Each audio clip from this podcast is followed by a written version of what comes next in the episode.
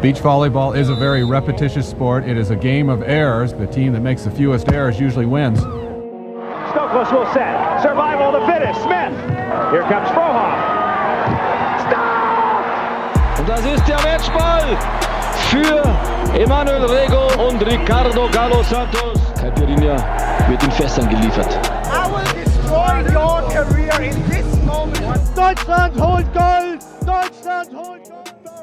Moin und herzlich willkommen zu einer neuen Episode von eurem Volleyball-Podcast ohne Netz und sandigen Boden. Mein Name ist Dirk Funk und ja, das ist die erste Episode nach unserem großen Beach-Volleyball-Weltmeisterschafts-WM-Tagebuch. Und von daher müssen wir heute natürlich erstmal mit einer entspannten Episode erstmal wieder in den regulierten Flow reinkommen. Und dabei dürfen selbstverständlich nicht fehlen meine treuen Kollegen Daniel Wernitz und Alex Walkenhorst. Moin. Grüß dich, Dirk. Ich habe euch ein bisschen vermisst. Ich habe den Rhythmus irgendwie aufgesaugt von dem täglichen. Geht's euch auch so? Oder ich, also ja, ja, absolut. Also es war so, die ersten zwei Tage hat Ja. dann schon ein bisschen was gefehlt. Also wie willst du einschlafen, ohne vorher ausführlich mit euch beiden noch Genau, über Volleyball gefachsimpelt genau. zu haben? Ja, da musste man mit Ähm. jemand anders reden und meine Freundin hasst das, abends eine Stunde mit mir über Volleyball reden zu müssen.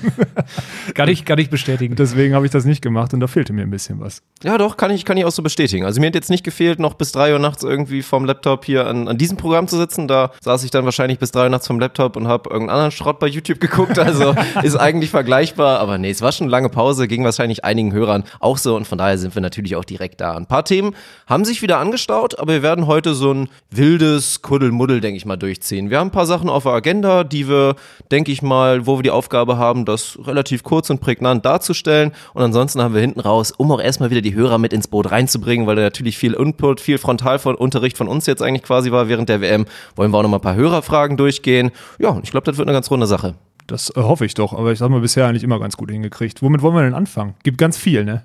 Gibt, äh, Gibt ganz, sehr ganz viel. viel. Ja. Also ganz, ganz viel, nicht kleines Zeug, aber wir haben ja nach der WM, ist ja ganz witzig, ich starte jetzt einfach mal damit, ist ja ganz witzig, haben wir so ein kleines Turnier nach der WM gehabt, nämlich eins von, eins von drei Fünf-Sterne-Turnieren dieses Jahr. Das ist ja so ein bisschen, Also so ein lockeres Auslaufen. Genau. Also ich, boah, da kann man auch mal drüber diskutieren, ob das gut ist, ein Fünf-Sterne-Turnier direkt hinten anzupacken oder eher nicht, weil es ein bisschen untergeht. Ich glaube, in der Schweiz selber ist es nicht untergegangen. In Deutschland zum Beispiel wurde dem, auch aufgrund dessen, dass Julius und Clemens gar nicht gespielt haben, die haben ja kurzfristig noch abgesagt, äh, gefühlt gar keine Beachtung geschenkt.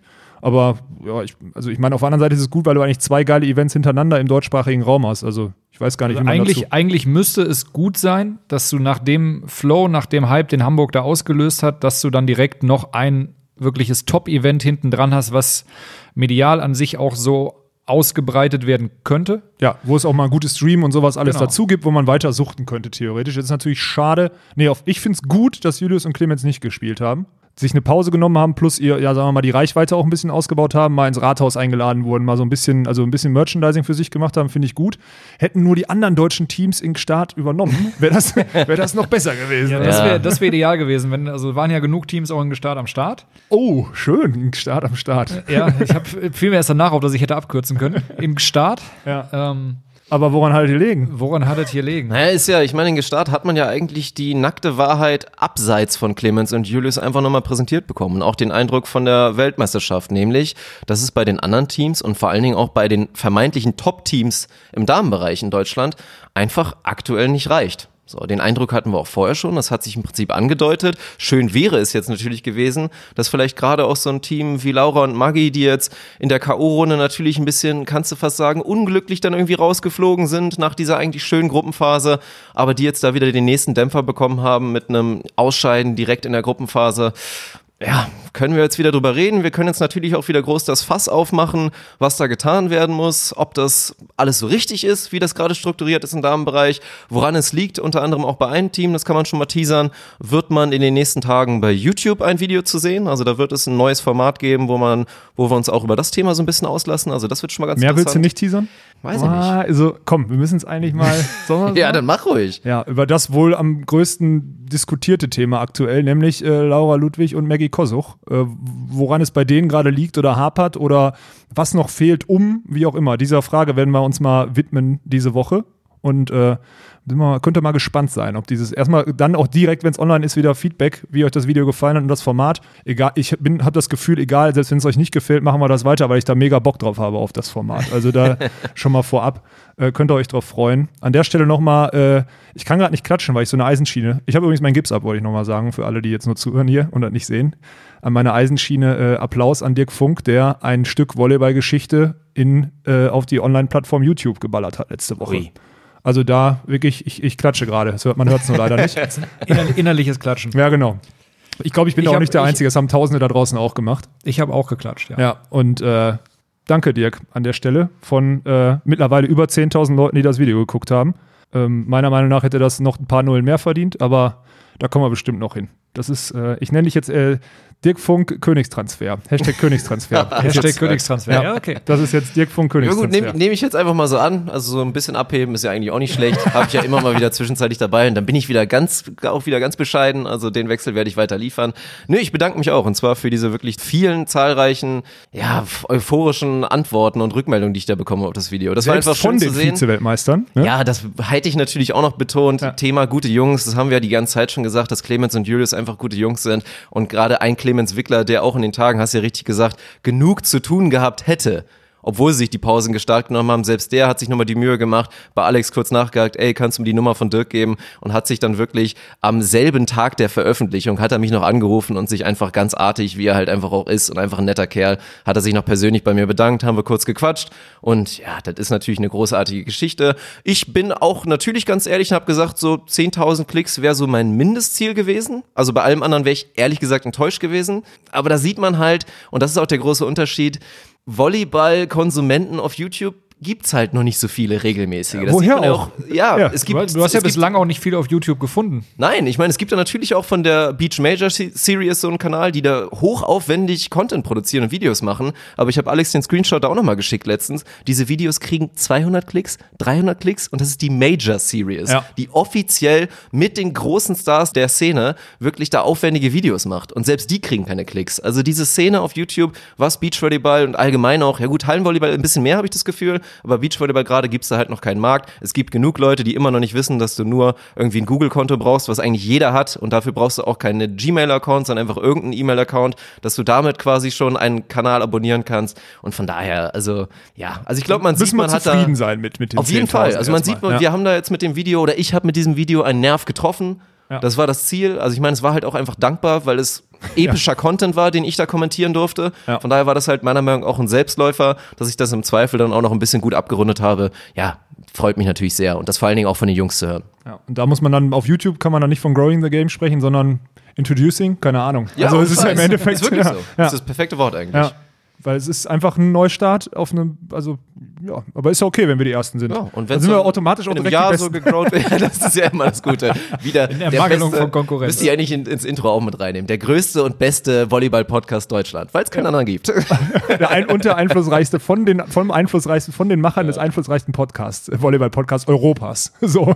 Na gut, kommen wir, kommen wir mal wieder ein bisschen auf die Start zurück und da will ich direkt mal drüber reden. Ich fand es im Männerbereich auch vor allen Dingen interessant. Da hat sich auch unter anderem wieder Casey Patterson drüber, ein bisschen drüber ausgelassen, der eine epische Quali-Runde hinter sich hatte und auch da hat er schon ein Ami-Team mit rausgehauen. Ich weiß gar nicht mehr, wer es es genau war. Ist das noch parat, Alex? Das Ami-Duell in der Vorrunde? Brunner, äh, Brunner, Brunner? Pretty, glaube ich. Ja, weiß ich nicht. Ja, in der Nee, Vorrunde. haben sie nicht. Nein, nein, nein. Sie haben äh, gegen Ranieri Caminati die erste Runde gewonnen. Sie haben nicht in der Vorrunde rausgehauen, aber sie haben in der Gruppe dann eine Dreier-AVP-Runde gespielt. So Ja, glaub genau, ich, ne? genau ja. darum ging's wirklich. Drei Ami-Teams in einer Gruppe und ja, das ist natürlich, ach ja, stimmt, Casey Patterson hat dann in Runde zwei unsere deutschen Jungs, natürlich Bergmann Harms rausgehauen, genau, auch in ja. einer ganz engen Kiste, Dreisatz-Game mit viel Emotion, wie man es von Casey wieder kennt und seinem Partner, will man ja auch nochmal betonen, Chase Budinger, der die Story einfach nicht parat hat, der Junge hat bis vor kurzem einfach noch NBA-Basketball gespielt. Ja. War zwar auch ein sehr talentierter Volleyballer, der auch im College-Bereich parallel auch noch ein bisschen Hallenvolleyball gespielt hat, auch immer nebenbei gebeacht hat, aber auch da einfach mal kurz zu sagen, ich gehe mal eben auf die World Tour nach einer mittellangen NBA-Karriere, finde ich auch einfach immer wieder beeindruckend. Ich kenne den Typen ja persönlich. Ich habe ja letztes Jahr in Ach. Kalifornien habe ich Ja. den persönlich kennengelernt. Ich habe ja mit, äh, mit, mit Jefferson und Co., mit den ganzen Leuten, die da in LA am Strand abhängen. Äh, Luke Walton heißt der, glaube ich, der Coach oder der Ex-Coach von LA Lakers. Habe ich, ähm, hab ich 4 gegen 4 gespielt am Strand mit den ganzen Basketball-NBA-Stars. Ja, das Video habe ich gesehen. Richard Jefferson heißt er. Richard, Jefferson, ja. genau. Luke Walton, der damalige Coach der Lakers. Das war ein geiles Video. Also auch das gerne nochmal auf dem Kanal. Der ja, der Beard Bros, der McKibben Ja, Bros, genau. mal ein bisschen nachschauen und übrigens nochmal nachliefern, die Country Coder war es. In der Country Coder mussten Patterson Stimmt. und Budinger schon Pretty Brunner dann raushauen, um danach dann eine harte Quali zu spielen und dann zwei andere Ami-Teams in der Gruppe zu haben. Das ist Das natürlich stimmt. eine Ansage. Ob das immer so richtig ist, ist die Frage. Ich weiß nicht. Gut, die Losung hat ein festes System. Ich finde es maximal unglücklich und genauso unglücklich war es ja natürlich auch für unsere deutschen Damen, dass auch alle vier Damenteams in zwei Gruppen gelandet sind. Dass wir da auch ein deutsches Duell gesehen haben, dass Binek Schneider dann letztendlich Borger Sude aus der Gruppe rauskegeln mussten und dass auch Ittlinger Laboureur und Ludwig Kosuch dann in einer Gruppe waren. Ja, das ist dann Wobei du- schon, ah, das schon wieder ein bisschen normaler dann im Zweifel. Zwei, zwei in einer Gruppe finde ich noch okay, muss ich jetzt Mhm. noch mal aus dem Ko Drei ist schon hart, da müsste es eine Regeländerung geben, meiner Meinung nach. Was im Zweifel dann der letzte Draw dann irgendwie nochmal. Ja, dann muss er geschoben be- werden, genau. geschoben, ja. Aber gut, das ist nicht unsere Aufgabe, wäre jetzt nur so eine Idee. Ich muss jetzt, ich sag mal was ganz Fieses. Das können die Deutschen nicht sogar, also wir als Volleyball Deutschland nicht sogar froh sein, dass wir gegeneinander spielen, weil wir dann wissen, dass einer aus Ich der wusste, Gruppe kommt. ich, wusste, ich wusste, dass es gerade kommt. Das hat nämlich den Anführungsstrichen den Vorteil, ein deutsches Team. So war es bei der WM auch. Wir haben einen neuen. Platz und der ist deswegen entstanden, weil wir ein deutsches Duell in der ersten K.O.-Runde hatten und sich Laborasude, äh, nicht Laborasude, fuck ey, Borgasude gegen, äh, gegen äh, Kimia und Sin durchgesetzt haben. Das heißt, böse formuliert würdest du sagen, hätten die deutschen Teams Vielleicht- alle, alle internationale Gegner gehabt, äh, wäre keiner von uns Neunter geworden. Kann, kann passieren. Ist ja in, ich glaube, in Ostrava äh, dieses Jahr schon passiert und äh, ja, ist halt gegenwärtig der Leistungsstand. Das ist äh, Ja, Massiv. Ich meine, man, man muss dazu natürlich ein bisschen sagen, dass beide, also dass alle vier letztendlich echt eine Hammergruppe bekommen haben. Es ist Gestart und es ist ein verdammtes Major, deswegen sind die Gruppen auch nochmal eine Nummer heftiger. Aber wenn wir jetzt von Binek Schneider und Borger Sude reden, die ja letztendlich Binek Schneider Dritter wurden und Borger Sude leider direkt in der Gruppenphase rausgeflogen sind, die hatten dann das Comeback von Ermanova Slukova mit dabei, die natürlich hungrig waren, beim Major ein bisschen was zu zeigen, auch Gruppenerster geworden sind. Sie hatten Heidrich, Verger, Depré dabei, die natürlich nach dem fast schon enttäuschenden, eigentlich einer guten WM, aber dann fast schon wieder enttäuschend ab abschneiden, dann rausfliegen, dann auch richtig hungrig waren. Also das war absolut heftig und in den anderen beiden Teams war für mich mit Anna Patricia und Rebecca, die letztendlich Dritter geworden sind und ja, für mich eigentlich immer noch die Besten sind, obwohl die wieder, ey, wenn du bei die Spiele von denen anguckst, die spielen einen Satz, du denkst du, die haben keinen Bock, dann Ja. sind sie einen Satz wieder genial. Es ist einfach und das ist der Grund, warum sie noch nicht fest in der Spitze sind. Das Ja, zweite Team sind dann die jungen Russinnen, die auf der WM schon so einen überragenden Eindruck geleistet, äh, gezeigt haben. Marko Husova und Kolomina mit die größten Talente für mich da momentan, so was die jüngeren Teams angeht. Also die werden in den nächsten Jahren da ganz mit oben dabei sein. Und von daher so gesehen zu sagen, dass da zwei deutsche Teams in der Gruppenphase rausfliegen, ja, ist einfach momentan gerechtfertigt. ja. So. Das ist aus. angemessen, wie du es sagen würdest. Bei der Stärke der Gruppen hätte man damit rechnen müssen. Ja, so ist es. Und dann, äh, ja, es ist übel, wie das dann am Ende sich liest, weil dann sind da 17. und 25. Plätze. Dann sind Clemens und Julius auf der Männerseite nicht dabei. Äh, Sven und Joni schaffen die Quali äh, gegen Guto Simon. Ja, brasilianisches Team, kann man verlieren, definitiv. Besseres zweite- Team für mich, muss Ja, man einmal, also besseres meiner Meinung nach Team. ganz ehrlich sagen. Ja. Ist ein besseres Team als die beiden. Zweite Satz ein bisschen zu deutlich. Du hast das Spiel, glaube ich, sogar Ja. gesehen. Ich habe es mir nicht angeguckt, muss ich zugeben. Da hat der Herr Simon mal richtig zugepackt im Block und Svenny mal so ein bisschen Sven zur- ist ja auch einer, der sich gebracht. gerne mal packen lässt, wenn er dann einmal. so muss man ja, aber es war auch mal wirklich sagen. großartig. Also der Simon holt vorne wirklich alles und dann hat dann hinten halt mit Guto auch für mich eine der größten Abwehrkatzen, die es da gibt auf der Welt, der dann auf einmal auch anfängt, alles rauszugraben. Also die haben mal bei 120 Prozent gespielt und dann stand es halt mal kurz, ich glaube 10-2. Ja, und dann ist das Spiel halt vorbei, dann bist du aus der Quali ausgeschieden. Ähm, Bertmann Harms verlieren gegen, gegen Buddinger Patterson. Ja, ist ein Team. Was sie eigentlich schlagen müssen. Da muss man mal ganz ehrlich Das sind die sein. Sachen, die sie schlagen, die, die Spiele, die sie gewinnen sollten oder müssten. Jetzt muss man dazu sagen, das Thema müssen wir darauf zu sprechen kommen, dieser ein bisschen auch Spannungsabfall nach der WM vielleicht, ne? dass man da leichten Spannungsabfall hat und wenn sich, wenn sich ein Team oder ein Team Spannungsabfall nicht erlauben darf, dann sind es äh, Bergmann Harms, allein weil einfach Philipp auch im Block immer 100% Präsenz haben muss, um da Zugriff zu kriegen, weil er einfach nicht der Höchste ist. Und deswegen wunderte mich dieses Ausscheiden gegen vermeintlich ausgeruhte Amis, die nämlich extra für das Fünf-Sterne-Turnier dahin gefahren sind, nämlich keine WM spielen konnten und durften, weil sie sich nicht qualifiziert hatten, wundert mich das nicht. Natürlich muss man sagen, das ist ein Team, was sie schlagen können und sollten, ja, und auch müssen, um so ein Hauptfeld zu erreichen, aber mich wundert das Ausscheiden nicht unbedingt, muss ich ganz ehrlich sagen, weil es auch einfach zwei gute Volleyballer sind, ja. Und dann haben wir eh das Flüggen, die die Quali schaffen, wo ich Ach und Krach. Und das Ja. war auch schon, die haben da fast gegen den, gegen den Bruder Moll, gegen Hendrik Moll, den größeren Bruder und seinen Ja, aber Partner. das ist ein geiles Battle. schon- Das haben die, glaube ich, dieses gab's Jahr schon drei, vier Mal. Ja. Aber da waren sie schon wirklich ganz kurz vom Rausfliegen und am Ende kommen Ja. dann noch mal ein, zwei Blockmomente von Nils Ehlers, glaube ich, dazu, die für ein paar Breaks sorgen, dann, dann holen sie das Ding irgendwie gerade noch so.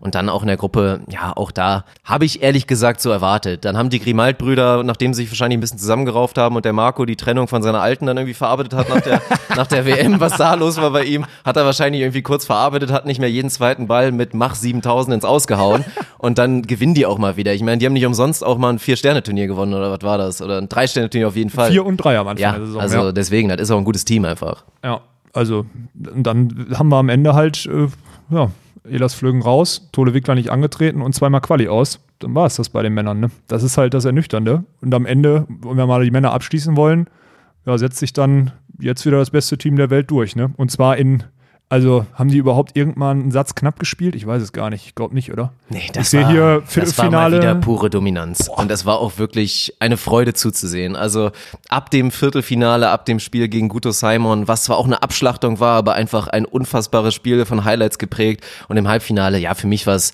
was absehbar. Also interessant fand ich, da müsste man nochmal in die Stats reingucken. Ich weiß jetzt nicht, ob Daniel das eventuell in seiner Tabelle hat, aber scheinbar ist ja das direkte Duell gegen die Holländer, gegen Brauer Mewsen bisher ziemlich ausgeglichen gewesen. Oder Mulsorum haben selber vor dem Spiel gesagt, dass sie, glaube ich, öfter verloren als gewonnen haben gegen die Holländer. ja, aber das hast du halt. Aber das war halt auch mit früher und wahrscheinlich Bei den- 2007. bei in den der Norwegern- Vergangenheit, seit die beiden da gestartet sind, boah, ja, das ist es eigentlich, halt. Kein. Team Und hat ja eine Spiel positive. War, das Spiel war Bilanz. einfach eine Machtdemonstration. Ja. Ein einziger Angriffsfehler auf Seiten der Norweger. Und dann ich mein- gewinnst ich du mein, halt ich mein, gut, die Holländer haben halt gerade im Aufschlag wieder Vollgas gegeben, leider mit deutlich mehr Fehlern, als es, äh, als es Julius und äh, Clemens zum Beispiel in Hamburg abbekommen haben. Ja. Ähm, das Mittel, was du, Alex, ja eigentlich auch sagst, das muss man gegen die Norweger so spielen. Problem ist dann natürlich, wenn du den, wenn du den Aufschlag nicht triffst, ist das Ganze für die beiden eine relativ entspannte Sache. Ja, aber wenn du reinwirfst auch. Also ich habe immer so Ja, das ja. Gefühl. Also jetzt in der Form nach der WM und da sieht man halt, dass deren Grundlevel einfach um ein großes Stück höher ist als das der anderen Teams aktuell, ähm, hast du keine Chance gegen die. Bei solchen Turnieren, wo die dann auch noch Bock haben, die wollten diese, man muss ja auch sagen, Start ist auch geil, diese Kuhglocke als Preis.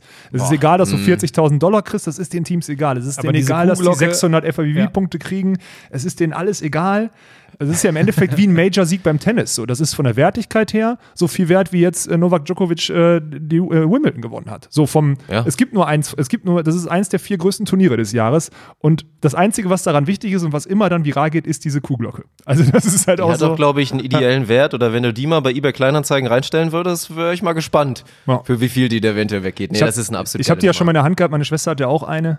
Ich glaube aber nur von, nur von Platz 3, in Anführungsstrichen Oh. jetzt, ja. Aber Das das, ist ist, schon, ja- ist schon ein geiles Teil. Muss man einfach mal so sagen, ja. Ich fand ich es ganz interessant zu beobachten, wenn man so grob einfach über die Ergebnisse schaut, dass eigentlich die Teams, in Anführungsstrichen, die jetzt in Hamburg etwas hinter ihren eigenen Erwartungen zurückgeblieben sind, sehr gut performt haben und umgekehrt die Teams, äh, die wie zum Beispiel Krasilnikov, ähm, wie die Russen ähm, Weltmeister geworden sind, dann mit einem vermeintlich schlechten Ergebnis aufgewartet haben. Und das, wir haben jetzt bei, bei den Damen noch nicht über die, über die äh, Medaillen, über die Kuhglockenvergabe gesprochen in Start, aber auch da ist es eigentlich so aufgetreten, dass die Teams hinter ihren Erwartungen deutlich besser performt haben und vielleicht doch etwas, etwas galliger ähm, reingegangen sind. Gerade Mulsorum, glaube ich, haben jetzt nochmal demonstriert, dass dieser dritte Platz eigentlich nicht ähm, Ja, die haben halt innerhalb von sechs Tagen nach dem vermeintlichen schlechten Abschneiden bei der WM sofort zementiert, dass sie das beste Team der Welt sind. Ne? Das ist einfach so. Ja, genau. Und so ein, so ein Weltmeisterteam, ähm, ich meine, die Russen haben es ja angedeutet, vielleicht werden wir betrunken sein. Da hätte ich so viel Geld drauf gesetzt, dass die beiden nicht ins Final vorkommen. So, dass sie die Gruppe vielleicht gewinnen oder so, das, das mag sein und dass sie dann irgendwie als Neunter irgendwann ausscheiden, aber Final Four hätte ich mir nicht vorstellen können. Wenn man auch die Ergebnisse mal anguckt, die gewinnen so mit Ach und Krach gegen Bela Krattiger, gut, klar, Heimteam, die haben Bock und äh, das ist dann auch einfach 72 Stunden nach der WM-Goldmedaille gespielt worden, das Spiel. Äh, verlieren dann gegen Alisson und verlieren in der ersten Runde. Ich weiß es gar nicht mehr ganz genau. Gute Simon. Gute Gute Simon, Simon. genau. Zweimal gegen Brasilien ausgeschieden, relativ knapp. Aber naja, wer soll es denen verübeln? Die Flüge waren gebucht, die fahren dahin. Selbst ein 17. ist so viel wert wie ein Fünfter auf einem Vier-Sterne-Turnier von Punkten, also nehmen sie ihn mit.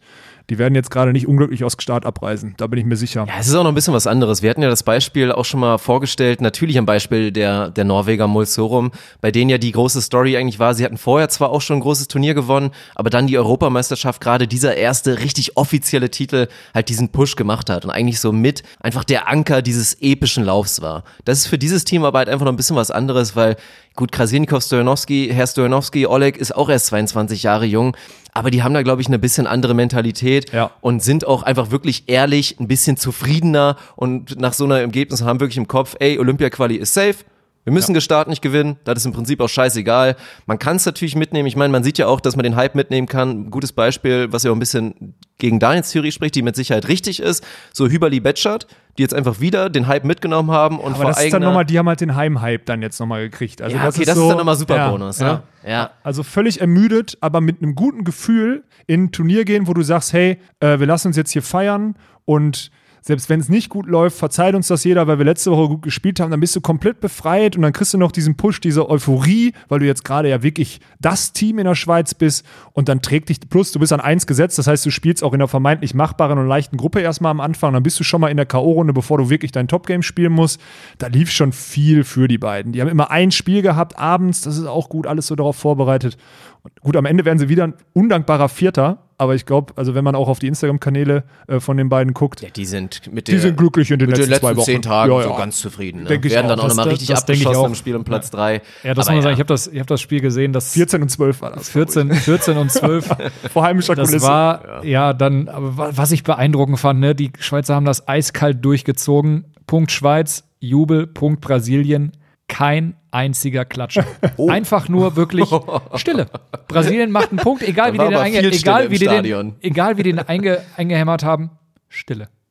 Ah, das ist krass. Das- ja, weil also du das halt dann auch irgendwie gegen die. Da muss man aber wieder sagen, und da ist dann das deutsche Publikum dann, um mal zu vergleichen mit der Woche davor, da war auch immer anerkennender Applaus für die Russen im Finale der Weltmeisterschaft gegen deutsches Team. Also da äh, muss man den deutschen Fans jetzt auch nochmal im Nachgang, weil die Schweizer ja eigentlich auch. Also gibt es ein faireres Land oder nettere Leute? Ich glaube kaum. Nein, also ich glaube, ich, ich habe das auch nicht als unfair, Nein, nicht negativ, aber ich es habe ist das halt- nicht ja, als ja. negativ, Ja. nicht als negativ empfunden, weil dann, dann hättest du wieder irgendwelche Pfiffe oder sonst was beim Aufschlag oder sonst was gehört, wenn da irgendjemand gegen Brasilien wirklich wäre. Die waren einfach eiskalt für die Schweiz und macht die Schweiz einen Punkt, applaudieren Ja, wir. macht, die, macht Brasilien einen Punkt. Gut, wenn es spektakulär wirklich war, lange Rallye, dann wurde insgesamt natürlich der Ballwechsel beklatscht, aber so ein einfacher Punkt für Brasilien. Ruhe.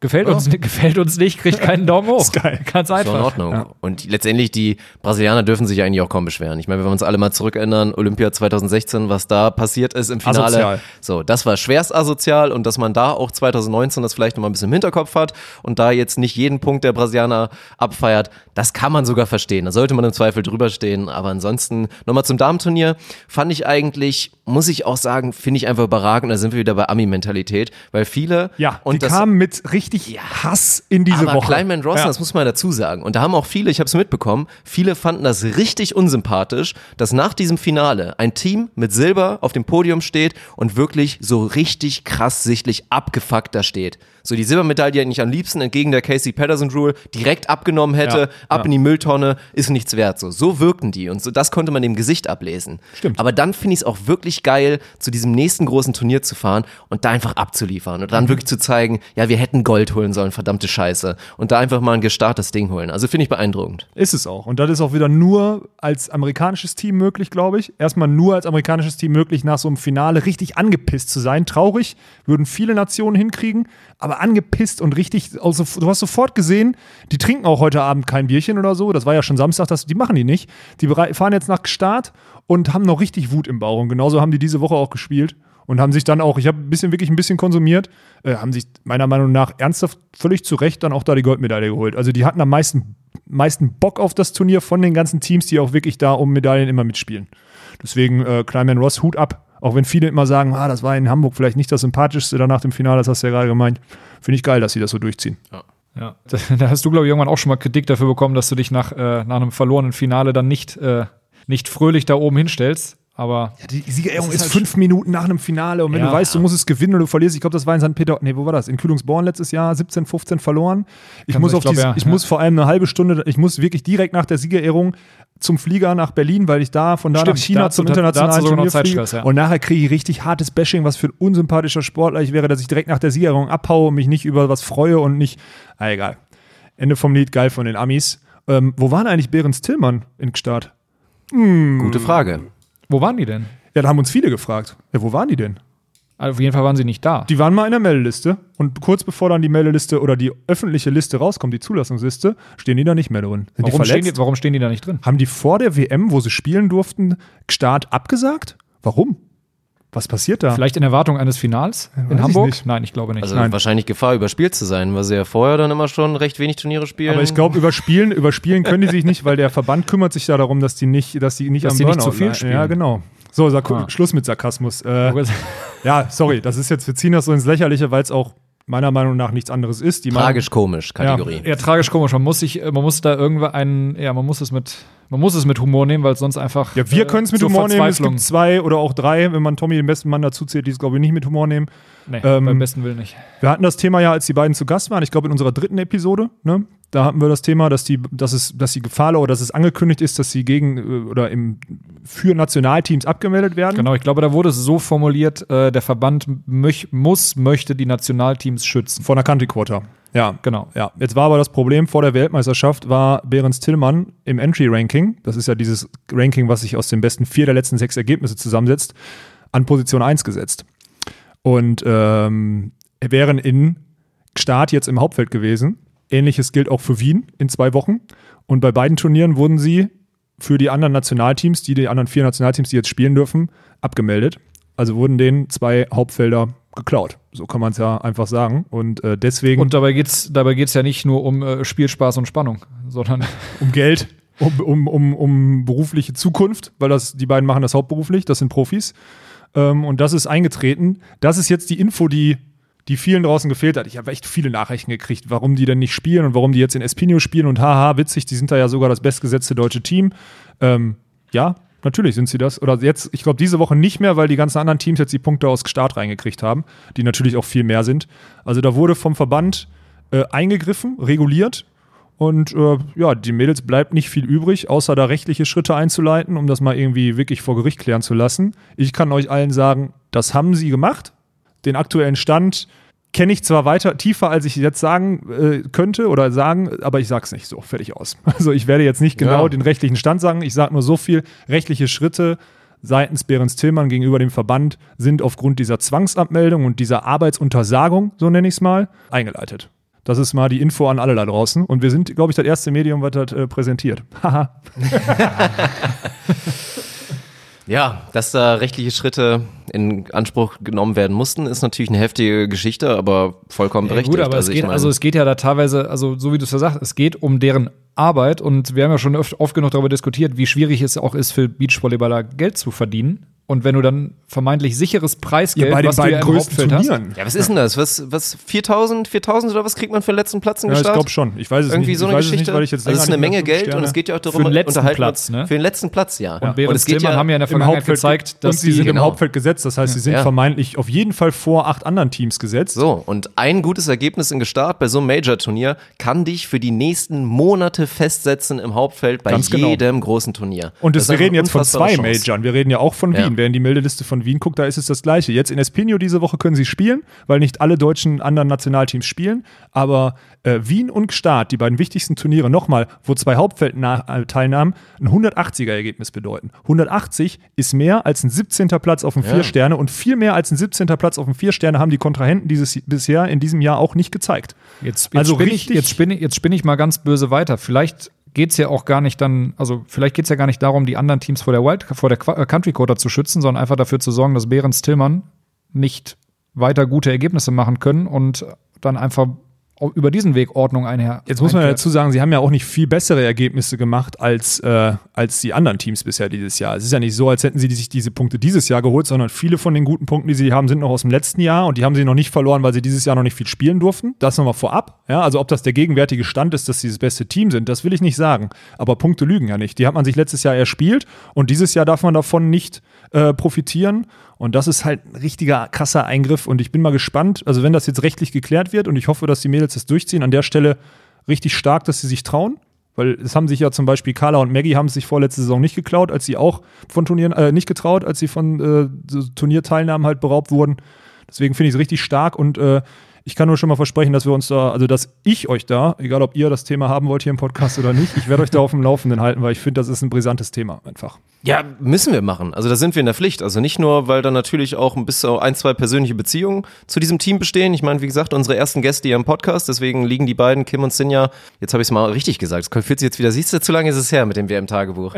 naja, Aber dass, dass die uns natürlich da immer so ein bisschen am Herzen liegen werden, ist ja wohl völlig klar, aber das ist ja auch einfach ein krasses Thema. Und ja, wo ist die Berechtigung? Also erstmal vor der Country Quota schützen, das verstehe ich vielleicht, wenn das Turnier in Brasilien ist, aber nicht, wenn es ein Gestart ist. Dann geht es darum, dass ja, die Und Wien- Ziege, Wien- der Goat im. Damenbereich, Carrie Walsh, glaube ich, in den letzten zwei Jahren fünfmal Country Quota spielen musste. sogar noch mehr, Also ja. auch die ist sich dafür nicht zu schade. Und sie hat es vor allem quer über die Welt verteilt gemacht. So, Mit, ja, und dann war lass das? doch, Itapema gewonnen und dann Itapema gewonnen Ja, und so dann in. China direkt Ja. drei Tage später wieder Country lass die Quota Teams gespielt. dahin, dann spielen die halt zur Not Country Quota und dann setzt sie das beste Team durch. Ja, aber das ist nicht unsere Mentalität. Ne? Unsere Mentalität, das? das? haben wir schon mal besprochen, das ist geschenkt kriegen und roten Teppich ausrollen und dann, um mal das nur kurz anzuteasern, weil wir haben auch so eine Frage schon mal gekriegt. Ich glaube, das war sogar jetzt in unserem Q&A, was wir auf Instagram gerade aufgerufen haben, woran das denn liegt, dass die Deutschen so mental ja, weil man sich viele Sachen nicht selbst erarbeitet hat und im, Unter im Hinterkopf man das einfach weiß. Man wird in Sphären geschwungen oder gestellt, sei es eine Maggie, die neben Laura spielt aus dem Nichts, okay, das hat Laura sich selber ausgesucht, sei es, was weiß ich, Nils Ehlers, der plötzlich Nationalspieler ist, obwohl er gerade mal ein Turnier auf der deutschen Tour gewonnen hatte oder so. Das sind ja schon Drucksituationen, in die du in Deutschland einfach so reingewürfelt wirst. Das ist aber immer mit dem Wissen, dass das ganz schnell wieder vorbei sein kann. So in, wenn du in Russland in so ein System reingeworfen wirst, dann weißt du, die ziehen dich erstmal fünf, sechs Jahre durch, du kriegst dein festes Gehalt und wenn du es dann nicht schaffst, dann wirst du irgendwann gekickt. Okay, dann hast du aber fünf, sechs Jahre, kannst du nachhaltig arbeiten und du hast keinen Druck, keinen Existenzdruck. Plus, du musst ja noch spielerische Qualität entwickeln. Das nur mal angerissen, warum, ja, warum das einfach in Deutschland schwierig ist und dann, das ist halt das Problem, finde ich, meiner Meinung nach. Ja, wir haben ja schon drüber gesprochen, dass Beachvolleyball ein Komfortzonensport ist. Man Ja. versucht den deutschen Spielern so eine Komfortzone zu schaffen, ähm, die aber dann trotzdem irgendwie immer noch risikobehaftet ist, aufgrund dieser, dieser, dieser Fluktuation, die du selber gerade angesprochen hast, und die einfach auch nicht mehr wert sein kann als eine Komfortzone, die man sich selber erarbeitet hat, die man sich Selbst selber geschaffen hat. erarbeitete ist doch, genau, das ist es doch. Also, ja.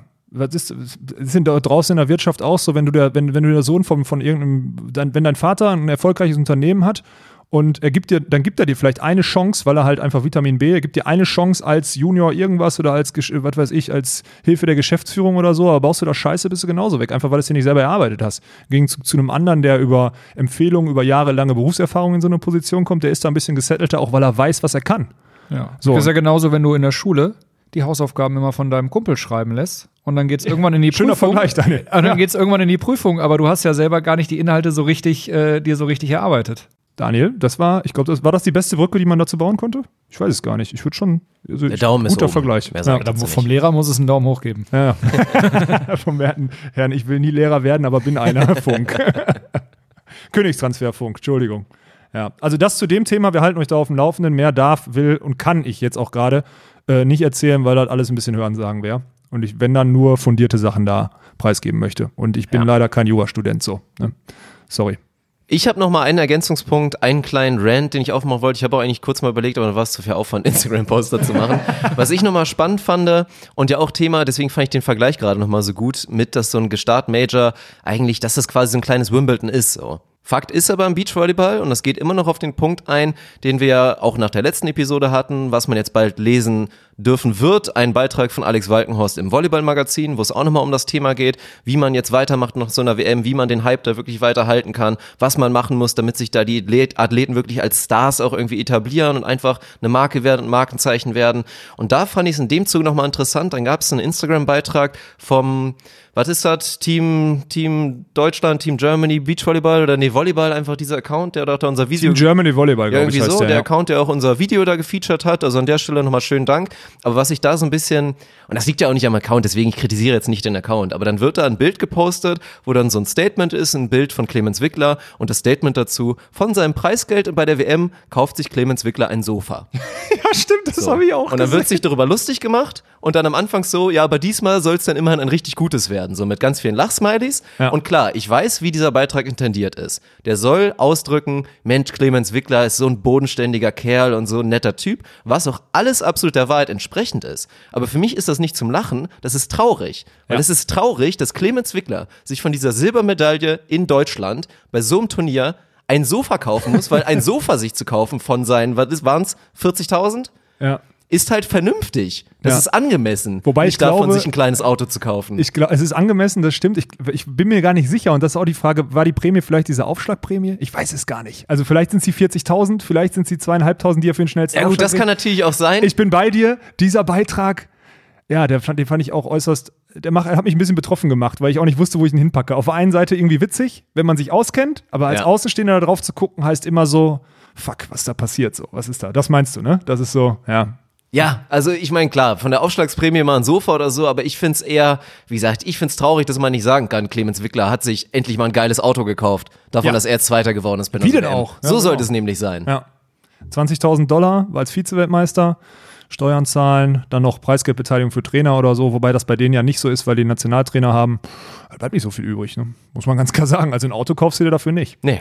Jetzt muss man dazu sagen, die haben ja sogar einen Autopartner als Sponsor, deswegen ist es. Muss sein, er ja, muss sich aktuell kein Auto kaufen. hat er Glück gehabt, so. Ja, aber das schon, ja, ist traurig. Wird er wahrscheinlich auch trotzdem nie machen, selbst wenn es 200.000 gewesen wären. So Stimmt, ist, weil er einfach ich guter jetzt- Junge ist, so. Ja, so Genau. genau. aber naja, der Punkt nochmal vielleicht kurz. Ja. Aber an der Stelle Werbung für das neue Volleyball-Magazin, in dem man diesen Beitrag lesen Ich weiß gar nicht, wann es kommt. Wir werden euch da informieren. Ich werde okay. dann, vielleicht dann auch erst in zwei Monaten oder Nee, nee, nee, so also schon im- gecancelt schon im Werden wir wieder nochmal spontan gecancelt mit dem Beitrag hier vielleicht? Nein, das ist jetzt, ich habe heute noch mit Felix Meininghaus telefoniert, der fand den Beitrag gut. Er ist natürlich gewohnt provokant von mir geschrieben.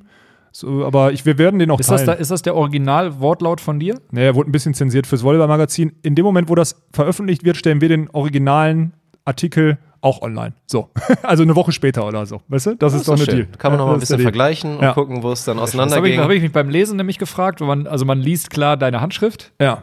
Und dann bei der finalen Fassung äh, ist das ein bisschen zensierter. Was ja auch okay ist, das ist ein Volleyball-Magazin, das ist kein Walkenhorst äh, Instagram-Shitstorm. Das ist doch was anderes. Ist ja okay. Aber ich freue mich, dass ich auch in diesen Medien, oder dass wir, muss man ja sagen, das ist ja unsere Philosophie auch dahinter ein bisschen, äh, dass wir in diesen Medien auftauchen. Finde ich gut, muss ich, äh, muss ich zugeben. Ich habe übrigens heute noch mit Felix Meininghaus telefoniert, weil der mich gefragt hat, wie es mir denn geht mit meiner Teamtrennung. Wie, wie geht es dir? Ja, ich, also erstmal ist es witzig, dass seit vier Wochen stehen schon, Erdmann, Winter stehen doch schon seit vier Wochen in allen Meldelisten für Espinho und so drin. Und im Beachvolleyball ist es ja auch nicht das erste Mal, dass wenn sich ein Partner verletzt, der Partner, der frei ist, jemand anders sucht, oder? Also, dass das natürlich erstmal auf die WM hingebaut wurde mit dieser Wildcard-Vergabe. Natürlich, da lag halt der Fokus drauf Ja. und dann hat man sich erstmal mit dem ganzen anderen Kram noch nicht beschäftigt. Genau. Aber der Deal war, und dann haben wir auch Sven und das jetzt mal allen, weil mich viele, viele gefragt haben. Ich meine, ihr wusstet das alle. Bei uns ist das auch so wie selbstverständlich, einfach weil es einfach nur logisch ist. Sven Winter kann ja nicht zwei Monate auf mich warten. Ursprünglich hieß es, hey, das dauert vielleicht vier, fünf Wochen, äh, vielleicht auch länger. Jetzt wurde ich operiert, das heißt, es dauert wirklich länger. Und äh, ja, deswegen hat er sich jetzt im Hinblick und auch mit dem Bonus, dass er ja so eine WM-Wildcard hatte, hat er gefragt, ey Joni, wie sieht's aus? Du mit mir WM plus ich habe mehr Ranglistenpunkte, würdest du dafür Max Betzin bis zum Ende der Saison verlassen? Und Joni hat die sportlich sinnvolle Entscheidung getroffen. Plus er hat ja auch noch mit Thomas Kaczmarek, dem besten Mann, natürlich auch noch äh, einen Trainer dahinter, der ihm hilft und so, plus mehr Ranglistenpunkte. Ja, hat Joni sich dafür entschieden. Jetzt spielen die beiden auf jeden Fall bis zum Ende der Saison zusammen. Und das ist für mich, wie es mir damit geht, das ist für mich absolut okay, weil Ende- im Leistungssport nun mal so ist. Ende der Saison heißt dann jetzt erstmal bis Timmendorf. Ja, genau, das ist halt das Ende der Saison. Ja, oder die spielen wahrscheinlich auch noch das Fünf-Sterne, wenn die das Fünf-Sterne-Turnier danach in Rom auch noch melden und spielen, dann ist es so. Also es ist doch, mein Gott, man muss ja nicht auf mich warten. Und wenn die Jungs sich geeinigt haben, wir haben keine, wir haben keine Verträge, die sagen, Sven Winter darf nicht, sondern er muss gerade mit 21, muss er spielen und darf jetzt neben einem erfahrenen Partner, obwohl ein erfahrener Partner hat, ja, hat er ja verschlissen, wenn, er so, wenn man das so sagen will, äh, haben wir, äh, hat er einen zweiten Partner und das ist doch gut für den Jungen. Und nichts anderes steckt dahinter. So, jetzt ist noch an der Stelle einmal einen lieben Dank an alle Sponsoren, die ich, äh, die ich habe, weil mir keiner den Rücken zugekehrt hat, obwohl sie es vertraglich gedurft hätten. Ja, auf meiner, aufgrund meiner Verletzung. Ähm, macht keiner. Ist ganz geil für mich. Und mehr würde ich zu dem Thema eigentlich auch nicht sagen. Ich wollte es nur einmal loshauen. Also Erdmann Winter spielen jetzt die Saison zusammen. Und ich, wenn ich wieder fit werde zum Ende der Saison auch auf Timmendorf hin, werde dann nicht nochmal sagen, ey Sven, du bist aber eigentlich mein Partner, sondern dann, wenn es möglich ist, spiele ich mit jemand anders und wenn es nicht möglich ist, spiele ich die Saison nicht mehr. Fertig aus. Wollte ich nur nochmal kurz, weil das ein schönes Medium ist, sowas loszuwerden. Dirk, guckst Ja. mich schon wieder so. Und in Timmendorf sieht man dann Alex Walkenhorst und Louis Wüst. Warum denn nicht? Wäre doch geil. Also wenn der Verband, also wenn es gibt sogar so eine Spezial-Wildcard. Louis Wüst ist U, U18 Europameister, hat, äh, hat ja auch genug deutsche Tour gespielt dieses Jahr. Und mit den Punkten müsste es, mit den Punkten müsste es auch reichen, ziemlich sicher mit meinen Ranglistenpunkten. Also, Niklas Hildebrand, Wildcard, Wüst, äh, Walkenhorst Wüst, da stehe ich wieder vorne mit meinem Namen, weil ich suche mir immer Partner, die mit einem Alphabet dahinter sind.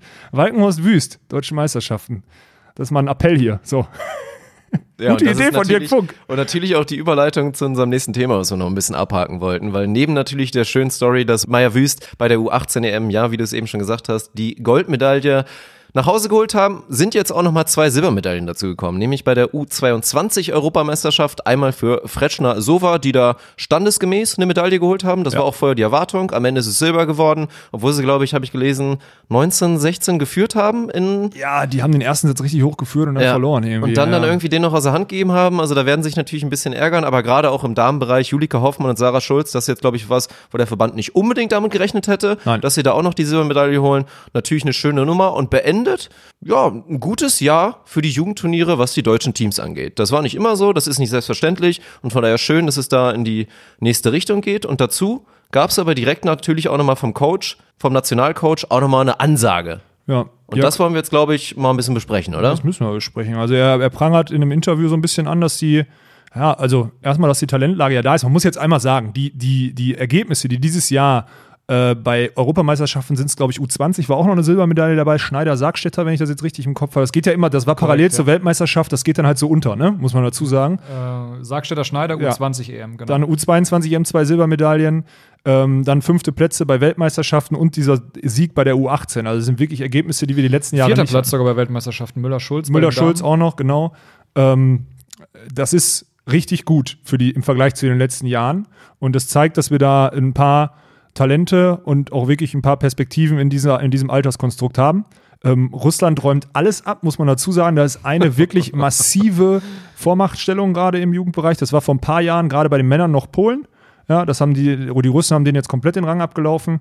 Ja, da wird sich am Ende einfach die Masse an Volleyballspielern plus die Kohle, die im System steckt, einfach durchsetzen, würde ich tippen. Also das wird so die, äh, die Tendenz sein. Und Jörg Ammann prangert an, im Gegensatz zu denen haben wir nicht so viel Chancen, international uns zu beweisen und Erfahrung zu sammeln. Und da muss ich, also Jörg Ammann, guter Trainer, guter Mann. Ich mag, mit welcher äh, Passion der den Sport betreibt und sonstiges, aber dann lass die Teams doch spielen so. Also sowas gibt es doch nie anzuprangern. Ich verstehe überhaupt nicht, die können doch jedes Zwei-Sterne-Turnier spielen, die können auch die Drei-Sterne-Turniere spielen, weil die nicht voll sind. Die könnten jetzt auch Espino Vier-Sterne-Turnier spielen. Gut, die sind jetzt unterwegs, zum Beispiel Sova Fretschner sind gerade unterwegs nach Edmonton zum Drei-Sterne-Turnier. Also sie können jetzt spielen, aber es gibt doch genug Chancen. Plus wir haben die beste europäische Tour, Ja, nationale das hat mich Tour. auch so ein bisschen gestört, dass er gesagt hat, in Russland haben die starke Konkurrenz und können sich da messen, aber haben wir die in Deutschland nicht? Ja, das check ich auch nicht. Also solange die nicht jedes Turnier auf der deutschen Tour gewinnen und äh, auch- also den, die Aussage muss ich zugeben, habe ich nicht. Also da würde mich auch gerne, würde mich wirklich mal interessieren. Ich werde den Jörg ziemlich sicher mal bei einem deutschen Tourturnier sehen in den nächsten Wochen. Werde ich mal fragen, wie er das meint, weil ich da, dem, dem kann ich, also kann ich null zustimmen. Find, also meiner ich Meinung finde, nach. ich finde, es liest sich auch ein bisschen eigenartig, weil dann wird dann gesprochen am Beispiel von Maya Wüst, dass es ja auch gut und gerechtfertigt ist, dass sie Erfahrung auf der deutschen Tour, auf der guten deutschen Tour sammeln und dass sie, dass da auch ein Jugendteam eins, zweimal teilnehmen sollte. Schon alleine da denke ich mir schon so, okay. Und ist vielleicht ein bisschen wenig. Also ich kann es verstehen, weil man guckt zu den Parallelen und guckt zu den russischen Teams und da ja auch die erwähnte 17-jährige Maria Bocharova, die einfach mal drei verschiedene Goldmedaillen bei den habe die, Europameisterschaften hab ich die hat. bei der U, äh, habe ich die nach dem Zwei-Sterne-Turnier in der Türkei angekündigt? Genau, Hab du ich, hast ne? sie in einigen ja. gesehen, wo sie damals Ja. schon World Tour Gold geholt hat. Zwei beim Sterne Gold-Tour, Zwei-Sterne-Turnier. ja, genau. Das ist eine Ansage, also eins der, der größeren Talente und nicht nur Körpergröße, die Blockerin. Die ist wirklich gut. Ja, also da kommt auf jeden echt Fall krass. was darauf Ja. zu.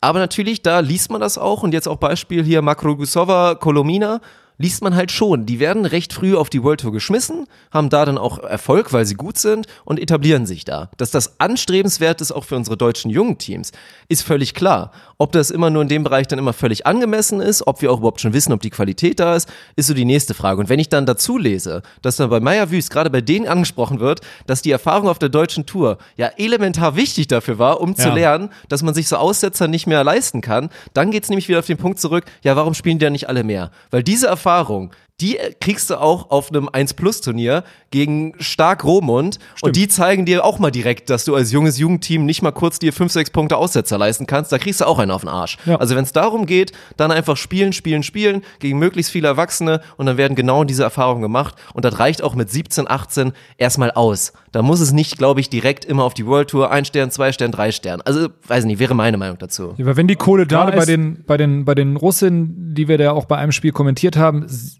siehst du aber auch, dass die schon reichlich Spielpraxis innehaben. Also das kommt nicht von, ähm, ja, ihr fangt jetzt nächste Woche an mit Wildcards und dann geht's auf World Tour mit Wildcards und spielt mal. Das, also das, was die, auch das Spielsystem, was sie sich da so ein bisschen, die haben ja so ein bisschen eigenen Stil, den sie ja mit Tempobällen und so weiter spielen. das haben die sich nicht einfach mal eben erarbeitet, sondern da steckt, da steckt vorher schon viel, viel Fleiß auch drin. Ich denke, viel, viel Trainingsfleiß, aber eben auch viel dann in Russland Spielpraxis auf, äh, auf forderndem Niveau. Ja, das ist äh, plus, aber ich glaube, was mir in dem Artikel ein bisschen fehlt, Jörg sagt ja das Richtige. Er sagt zum Beispiel auch spielen, spielen, spielen und das so früh wie möglich auf hohem Niveau. Das ist ja richtig. Das Problem ist, und da, das fehlt mir auch in dem Artikel so ein bisschen, es ist halt, es ist möglich laut unseres Sportsystems, weil wir eine gute deutsche Tour haben und auch nicht genügend internationale Teams oder genügend internationale Slots frei sind auf den Turnieren. Aber wir kriegen halt nicht den monetären, den finanziellen Support, um als 18-jähriges Team mal eben fünf Turniere äh, interkontinental zu spielen im Jahr und zwei- und drei Sterne-Turniere abzureißen. Ich glaube, da ist der Punkt, was bei den Russen anders ist. Die haben mhm. Reisebudgets für genau diese Teams und die Reisebudgets oder diese Budgets für die jüngeren Teams, U18 bis U23, sind wahrscheinlich höher als bei uns die Budgets für alle Nationalteams zusammen. Und das ist, das ist das große Problem. Und deswegen, also die Aussagen von Jörg sind erstmal nicht unbedingt verkehrt, aber sie sind halt leider aufgrund unserer Geldlage im Verband nicht umsetzbar und das fehlt in dem Artikel halt komplett. Ist die Frage, ob das rausgelassen wurde.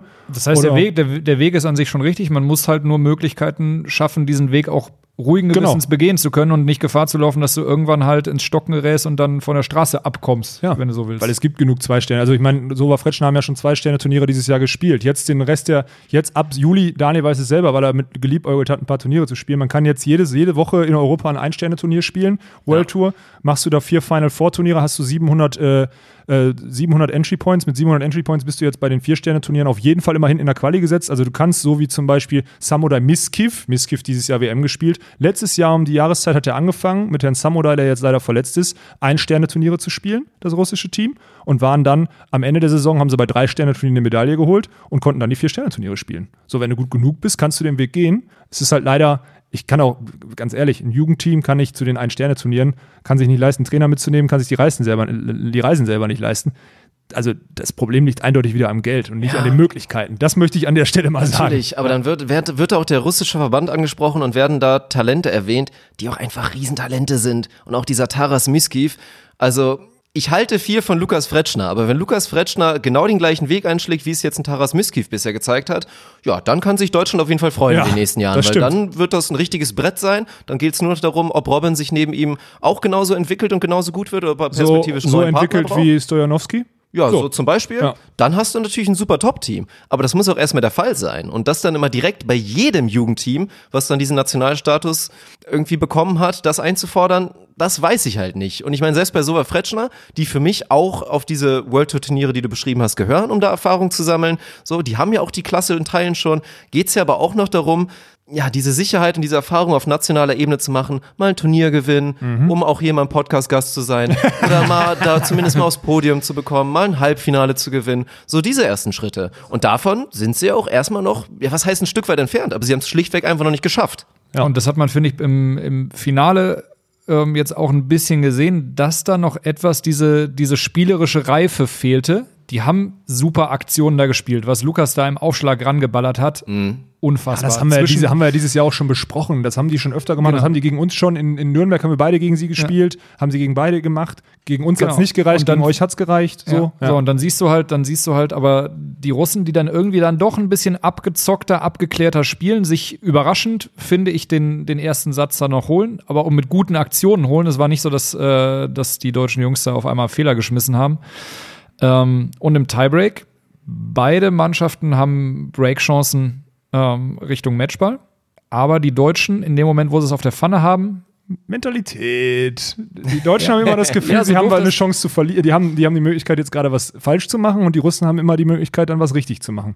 Ja. Das ist Mentalität. Ja, also das fand ich tatsächlich da ganz interessant zu beobachten, dass einfach dieses, ja, das, das, ist, so. das ist im Kopf, im Kopf Aber das doch ist unsere Gesellschaft. Mal, so ein Beispiel für mich wäre jetzt, weil ich denke jetzt auch direkt wieder Mentalität, und ich weiß, die beiden hören vielleicht zu, da kriegen es wieder gesagt, deswegen es soll jetzt nicht negativ rüberkommen. Aber Kürzinger Schneider, wir haben eben noch darüber gesprochen, das erste Spiel gegen Heidrich Verge Depré, 1913 für die, geben es außer Hand. Und wenn du da ins Gesicht geguckt hast bei der Leonie Kürzinger, dann weißt du, glaube ich, wovon wir gerade sprechen. Eine junge Spielerin, die da jetzt ja, was heißt reingeworfen wurde? Irgendwie schon, die sich irgendwie auch verdient hat, die eine große Entwicklung schon gemacht hat. Die eine gute Frage, WM gespielt hat. Die eine gute WM gespielt hat. Wenn du da in die Blocklisten guckst, obwohl sie ja noch nicht mal alle Spiele zu Ende gespielt hat, weil sie halt früh rausgeflogen sind, ist sie trotzdem ganz vorne dabei. Also super WM gespielt, aber dann wirklich Thema Killerinstinkt. Und dann ist immer die große Frage so.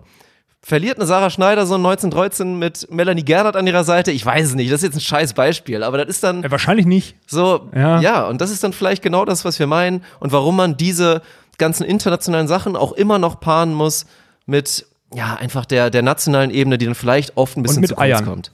Ja. Und mit Eiern.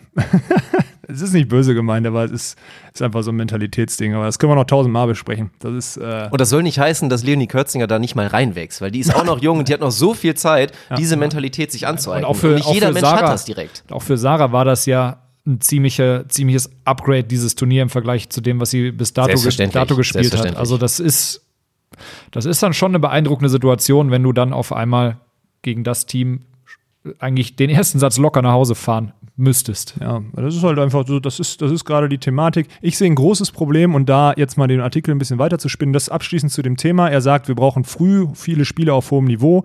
Äh, Ich sage, wir haben da gerade kein Geld für und das ist auch das nächste Problem. Wir hatten immer mal Jugendliche. Das Problem ist, wir haben sie dann entweder mal an die Halle verloren, weil man den sicheren Weg gehen will, weil man nach einem VCO-Projekt zum Beispiel Wohnung, Auto und 500 Euro bei einem Erstligisten äh, verdienen kann. Oder ähm, wir haben viele Teams auch gerade in dieser Übergangsphase verloren oder viele Spieler, weil sich halt nicht gekümmert wird. Die wird bis 22, wird für die eine Saisonplanung gemacht, wird für dies und das gemacht und dann sind die Angestellten, nämlich die angestellten Bundestrainer, irgendwann nicht mehr zuständig für dich und dann fällst du raus. Und bist du dann nicht, wirst du dann nicht von einem erfahrenen Partner aufgesammelt? Ja, der sich um alle Sachen kümmert, weil er schon ein funktionierendes Umfeld hat, oder kriegst du dann nicht den direkten Anschluss in dieses National, in diesen Nationalkaderstatus in Hamburg, dann fällst du halt hinten vom Laster, weil du nichts gelernt hast, also nichts dahingehend gelernt hast, dich selber um die Sachen zu kümmern und dich selber zu organisieren. Und das ist die, ich glaube, dass das der größte oder dass das der größte Mangel in genau diesem Altersbereich ist, zwischen 21 und 24. Wir haben keinen Übergangstrainer, wir haben kein Übergangsbudget, wir haben keine Übergangsperspektiven. Das ist das größte Problem. Entweder du schaffst es, früh dich zu einem erfahrenen Partner zu spielen oder als junges Team richtig gut zu sein und früh reinzuspielen, sonst fällst du vom Laster. Das ist das große Problem in Deutschland, das passiert den Russen nicht. Das ist einfach so. Das ist abschließend für mich zu dem Thema. Dann kurzer, kurzer Fun-Fact zum Thema Kaderstatus. Ich habe ein bisschen gesucht nach Ergebnislisten, um die ganzen Jugendergebnisse der letzten Jahre so einmal aufzuarbeiten. Da findet man leider keine Übersicht. Aber ich finde äh, Spieler, die den B- B-Kaderstatus haben, unter anderem Stefan Windscheif, Bennett Ponywatz, Julia, Julia Grossner, Sandra Seifert. Also auf der deutschen, auf der Verbandsseite vom auf der, auf der Volleyballverband Verbandsseite ist da noch eine richtig aktuelle wurde jetzt vier Jahre kein, kein Kaderstatus. Da ist, genau, da ist, da ist auch noch ein Link. Infos U22 Beach EM 2016. Oh, da würde ich nochmal nachschlagen später. Das finde ich jetzt doch nochmal interessant. Wobei der ist jetzt schon wieder so antik, der Link, dass er vielleicht interessant werden könnte. Team, Team, und ein Bild ist vom Team mit B-Kader-Status Sebastian Fuchs und Stefan Winscher. Geiler Fact schon wieder. Das ist Aber guten überragend. Namen, den Wer wir auch kennt mal wieder reinbringen können. Sebastian Sebastian Fuchs. Fuchs, Sebastian Fuchs Ja, will ich auch wieder auf der Fuchs. deutschen Tour sehen. Das, ist Das so, wäre sehr schön, Das ist ja. wirklich ein großer Verlust gerade für mich auch nochmal. Jetzt, die, dass ich so viel live dabei bin, das war immer jemand, dem ich so verdammt gerne zugeguckt habe, wo ich mitgelitten habe bei der damaligen Paarung Brinkfuchs, als ich das von auch. außen gesehen habe und wie auch undankbar die ganze Geschichte vielleicht auch für so einen Fuchsi war, aber ist vielleicht ein Thema mal für, für eine andere Geschichte, für eine andere Episode. Aber den zumindest müssen wir mal dringend wieder auf der Tour sehen. Ja, der hatte einen Achillessehnenriss letztes Jahr in der Halle sich zugezogen und boah, so ein Achillessehnenriss in, bei- in, erstmal in dem Alter, sorry Fuchsi, ne, Anfang Mitte 30 so, plus äh, mit dem Gewicht und dem, also den Hebeln, die der da bewegt und der Beanspruchung, die der da auf seine Sehnen und, und Gelenkkörper stellt, das ist schon eine heftige Verletzung für so einen. Und dann ist er ja jetzt auch in der Ausbildung äh, und hat sich beruflich orientiert und deswegen, Meinst du, es wird schwierig, dass er ich weiß gar es nicht, ich habe lange nicht mehr mit ihm gesprochen. Ich hoffe, er kommt Okay. zurück, Fuchsi an der Er Stelle, wenn du das hörst, uns. meld dich ja. mal. Oder irgendwer, der ihn Ja. kennt, der es hört, einmal mal kurz nachfragen. Das sind interessante Infos. Ja, heftige Verletzung habe ich mich natürlich auch im Zuge der NBA lange mit auseinandergesetzt. Viele prominente Beispiele da aktuell. Kevin Durant, um mal den prominentesten zu reden. Und das ist ein absolutes Leichtgewicht. Dann hatten wir DeMarcus Cousins, seinen Teamkollegen, der als äh, absolutes Schwergewicht gezeigt hat, wie schwer so eine Achillessehne verarbeitet wird. Ja. Selbst Kobe Bryant konnte sich davon nicht erholen vom Achillessehnenriss. Auch natürlich dann langsam so mit Anfang Mitte 30. Also eine der heftigsten Verletzungen. Und die wenigsten schaffen es wirklich 100% zurückzukommen. Die wenigsten schaffen es, 80% zurückzukommen und viele schaffen es erst gar nicht. Thomas Also Kaczmarek seitdem aufgehört, ne? Das war der Grund, warum auch die das, Karriere. der beste Mann. Man Ja. vergisst man ja immer. Also alle nochmal das, das Timdorf-Finale 2016 nachgucken, das lohnt sich auch nochmal. Um nochmal. Katscher aktiv am Ball zu sehen. Ja. Das war auch ein geiles Duell. das war ein sag du mir Spiel. jetzt, wo ich das nachgucken kann. Bei YouTube. Bei YouTube Ja? kannst du das Ja. noch gucken. Ist sogar ja. noch beim Oh, YouTube? Sky, Da gibt's Sky Sport? Sky Sport HD oder Ja. so. Das ist, das ist eins der wenigen Videos, immer noch so diese ab und zu mal so Highlights von der Tour, die so zumindest mal ein paar Klicks bekommen haben, weil es halt auf der Sky-Seite ist. Aber das lohnt sich. Das kann jeder nochmal nachgucken. Hausaufgabe. Okay. Ja. Ich kenne das Video, aber ich war, ich war live dabei, aber es, es lohnt sich auf jeden Ja. Fall. Das stimmt. Ja. Geil, Jungs. Meine vier Haken sind gemacht an den Themen, die ich vorbereitet hatte. Ja, und weil was? Daniel auch gleich los muss, haben wir jetzt noch haben- 20 Minuten, wir haben noch ein bisschen um Zeit, ein paar Fragen wir zu beantworten. Und an der Stelle, ja, wir hatten gestern einen kleinen Aufruf gemacht bei Instagram. Auch das ist natürlich wieder der Aufruf, um bei sowas dabei zu sein und auch da für Import zu sorgen, was Fragen angeht, muss man unsere Insta-Seite abonnieren. Da gab es jetzt in letzter Zeit auch einen schönen Zuwachs. Von daher Shoutouts schön, an alle ja. neuen Abonnenten bei Instagram. Ja, und da hat Alex jetzt ein paar Fragen gesammelt. Ich kenne nicht eine, also ich habe nicht nachgeguckt. Von daher wird er mich jetzt damit überraschen. Das Dilemma ist jetzt natürlich immer bei diesen Fragen, es gibt viele schlechte Fragen, das muss man mal ganz ehrlich sagen. Dann gibt's sehr gute Fragen, die teilweise schon fast so gut sind, dass wir sie jetzt gar nicht dran nehmen können, weil man daraus eigentlich schon wieder ein Episodenthema machen muss, wirklich ein großes. Also Das klingt Shoutouts so, als würdest du doch schon eine Frage kennen. ja, eine Frage kenne ich nur, weil es natürlich um meinen, um meinen treuesten Podcast-Kollegen geht, nämlich Arne Tegen, den wir auch schon in Hamburg einmal als Gast begrüßen durften. Als Aura im Als Hotelzimmer. Aura, ich Ja, ja, wollte genau. gerade sagen. Und der hat eine sehr, sehr gute Frage gestellt, nämlich welche Regeländerungen dann potenziell dem Beachvolleyball gut tun würden. Und die Frage ist so gut, die müssen wir auf jeden Fall ausführlich besprechen. Beziehungsweise die möchte ich würdig beantworten und dafür muss ich mir auch noch mal ein paar Gedanken machen im stillen Kämmerchen. Ja, das, äh, da bin ich bei dir. Da sind übrigens ein paar Fragen dann noch voll dabei. Und dann sind da so Fragen wie, ob ich die Ostermann Arena kenne und sonstiges. Die lassen wir komplett weg. da sind viele, die wir, äh, mir fällt gerade auf beim Durchscrollen auch, da sind viele, die wir jetzt schon beantwortet haben. Also zu der Thematik, komme ich die Saison zurück? Wenn ja, mit Sven Winter und so. Das Mhm. ist schon mal gut. Die Thematik, äh, Laura und Maggie wird da auch nachgefragt. Ui. Da haben wir jetzt auch schon nicht Geteased. beantwortet, aber geteased. Das heißt, wir wissen, dass es ein paar Leute gibt, die sich für dieses Video, was jetzt diese Woche dann erstellt wird, Drei Klicks sind schon mal sicher, meinst drei du? Klicks sind sicher. Das ist geil. Drei von 10.000. Ja. Snowvolleyball ist auch so eine Frage, ist interessant, äh, ob es interessant ist oder nicht. Ich finde, das ist auch so eine Frage, die man mal groß und breit diskutieren muss, weil, und das ist einfach, ich weiß, du wehrst dich dagegen, Dirk, hat man schon mal drüber gesprochen, glaube ich, ne? Du bist da nicht so, nicht so von Ich kann gerne ausführlich drüber reden, warum ich eigentlich nicht so ein Fan von Ja, genau, aber deswegen bin. ist es eine Ja. große Diskussion und das müsste man eigentlich auch mal, äh, auch mal aufarbeiten, also, beziehungsweise Leistung, genauer. Leistungseinbruch bei den Russen hatten wir auch schon. Hatten wir auch schon. Mann, wir haben ja schon, das ist ja genial. wir, wir kennen eure Bedürfnisse oder ihr kennt die Themen, über die wir eh reden wollen. Das ist ja, ist ja unfassbar. Ja. Wir, woher kennen wir uns denn, Dirk? Das ist wirklich eine oft gefragte Frage. Woher kennen wir Dirk Funk und wie kann es sein, dass wir so einen Königstransfer machen? Wie kann das sein, Daniel? Also Daniel und ich kennen uns seit Ewigkeiten, spielen schon zusammen in der Halle und im Sand, ja. Aber woher kennt man Dirk Funk? Dirk ja Funk geil. kennt man, äh, kennt man über seine Frau. Ja, genau. Eigentlich schon, ne? Dirk Funk ist quasi der die, die Spielerfrauenmann, wie auch immer. Spielerfrau, Spieler- nee, Spielerfrau- Spieler, Spielerin, Spielerin-Mann, so muss man es ja sagen. Spielerin-Mann und, äh, und Trainerin-Mann. Ja. Und, Hatten äh, wir das nicht schon mal so ein bisschen angedeutet, wie das gekommen ist? Also im Doch, ich Prinzip, glaub, ja, um es mal kurz zu beantworten, reiner Zufall. Also es gab Ja. zwar einen Zusammenhang, dass meine Frau als natürlich Volleyballerin irgendwie bei der Beachside landet, als Trainerin und da Kontakt zu euch beiden hatte. Das ist vielleicht nicht komplett ausgeschlossen, dass ich dann zufällig der Mann bin und da dann irgendwie auch mal mit hinkomme, weil ich ja potenziell vielleicht auch mal bei so einer Reise als Coach mit dabei gewesen wäre und mich da mal vorstellen sollte. Das ist vielleicht auch ja, so, was man noch irgendwie mit reinrechnen kann, aber das dann aus so einer Schnapsidee, was eigentlich so dieses klassische war, komm, lass mal eine Bar aufmachen, Alter.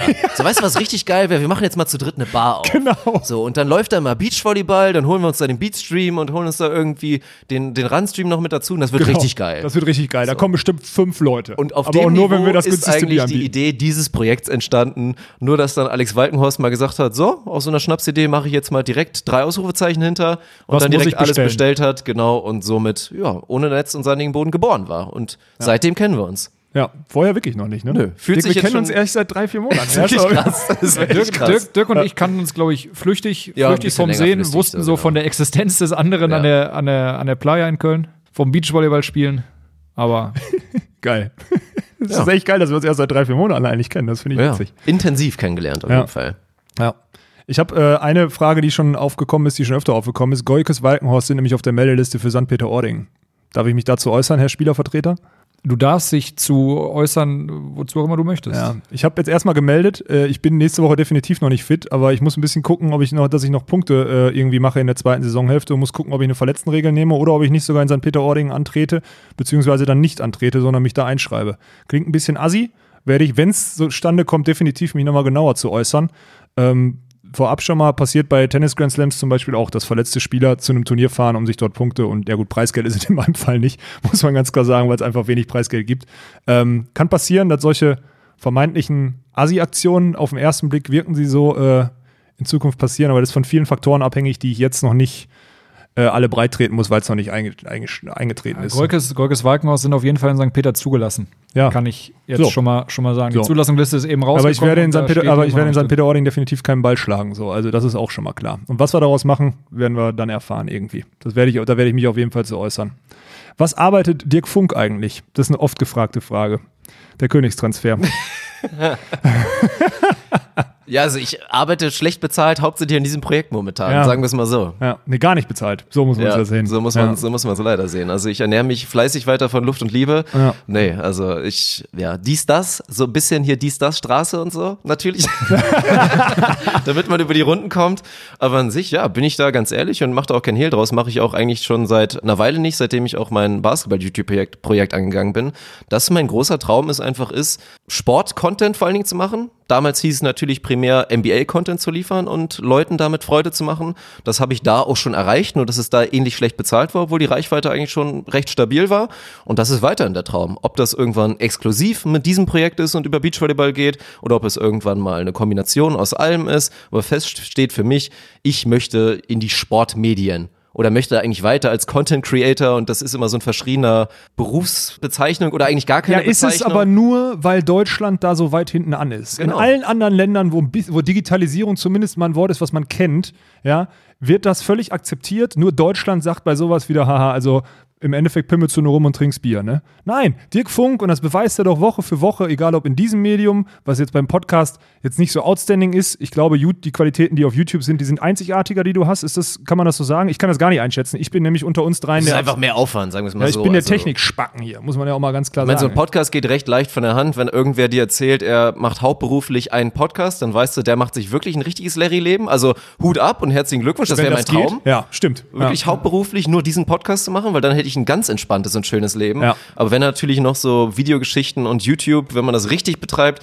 ja, dann ist das ein Fulltime-Job und je nachdem, wie viel Mühe man sich gibt, und ich glaube, man sieht, dass ich mir da zumindest schon mal ein bisschen Mühe gebe, ja, dann ist das schon ein ordentlicher Hassel, sagen wir es mal so. Aber Kann ich- irgendwann kann wird ich, sich das auch ich mal bestätigen. auszahlen, denke also ich mal. von, von dem, ich mache das ja auch sehr, sehr gerne, Videos schneiden und so weiter. Das, äh, da steckt deutlich, deutlich mehr Arbeit drin, als dann tatsächlich die, äh, die 10 bis 15 Minuten Output da drin sind, ähm, wenn man das mit dem Podcast vergleicht. Mein Dirk Funk antwortet immer von Montag bis Mittwochs nicht mehr äh, auf irgendwelche Nachrichten, weil der in seinem Keller äh, Schnipsel von irgendwelchen Schwachsinnssachen, die wir am Wochenende in die Kamera gequatscht haben, zusammenschneidet. Muss man einfach mal so sagen. Also der investiert da schon viel Zeit rein. Und warum? Weil er es kann und weil es gebraucht wird. Da möchte ich an der Stelle nochmal betonen. Und deswegen müssen wir irgendwann über kurz oder lang äh, Dirk Funk irgendwo in dieser Medienwelt als äh, wohlverdienenden Freiberufler etablieren oder als Wir, äh, wir, müssen, wir müssen irgendjemanden finden, der dem Jungen einen Job gibt, Kriegen wir hin. der ihn bezahlt, damit er weiter für uns die Arbeit machen Kriegen kann. wir hin, kriegen wir hin, kriegen wir hin. Aber das so viel zu Dirk. Ich finde das an der Stelle, muss ich auch mal on air sagen, ich finde das geil, dass du einer der wenigen, auch gerade Lehramtsstudenten bist. Jetzt gehe ich mal- greife ich mal wieder eine große, die früh für sich erkannt haben, dass das wahrscheinlich nicht die Erfüllung ihrer nächsten 40 Jahre sein wird, sondern etwas anderes mehr Spaß macht. Ich habe oft bei ja, Lehramts. Erfüllung ist da genau der, der Ja. richtige Punkt. Also es ist nicht so, als würdest du dich gegen den, den, den Beruf als Lehrer wehren. Das muss ich in dem Fall auch bestätigen. Aber du hast etwas anderes erkannt. Erstmal, was wenige können, was du sehr gut kannst und worauf du verdammt viel Bock hast. Und deswegen finde ich das geil, dass du hier äh, mit dem Projekt mitmachst. Und äh, ja, ohne, ohne dich wird das ja nicht laufen hier. Nennen wir das Kind mal beim Namen. Also Daniel und ich würden vielleicht auch einen Podcast irgendwie zusammenkriegen und würden ein paar Leute interessieren. Ja, das wäre, also das wäre aber es wäre im Vergleich zu dem jetzt scheiße. So muss Ja. man einfach mal so sagen. Es wäre scheiße. Ja. Daniel, erklär doch mal rüberpritschen im Sand.